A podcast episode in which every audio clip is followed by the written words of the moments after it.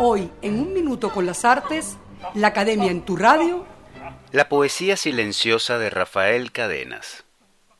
Rafael Cadenas ha dicho en una entrevista, mi poesía busca en cierto modo una relación distinta con la realidad, una relación que no la empañe, que la deje ser.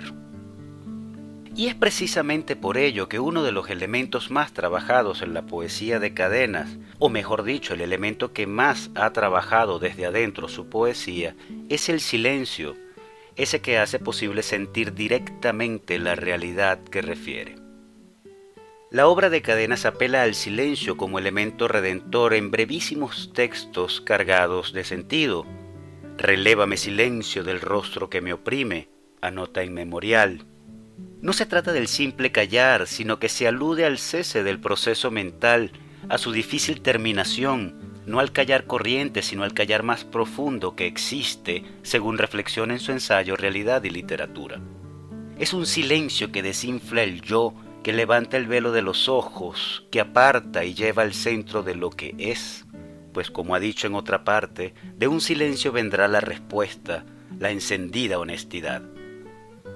Estamos entonces frente a un artista que convierte el silencio en un concierto majestuoso. Al hablar sobre el silencio en la poesía, Guillermo Sucre dice en La Máscara de la Transparencia lo siguiente.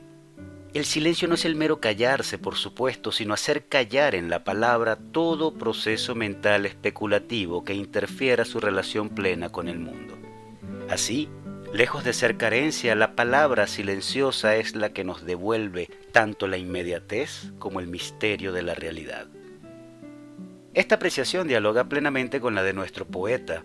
Es a esa palabra silenciosa que devuelve la inmediatez y el misterio de la realidad a la que apela al elegir la ruta del silencio.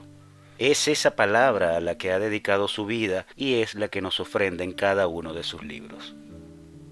El próximo 23 de abril de 2023, Día del Idioma y del Libro, Rafael Cadena recibirá el Premio Cervantes de Literatura en España.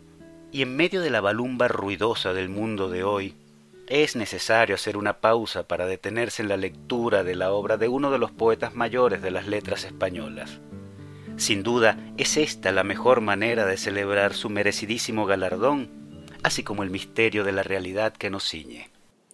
Hasta aquí un minuto con las artes, la academia en tu radio, escrito y narrado por Álvaro Mata, en la grabación, edición y montaje Nelson Rojas.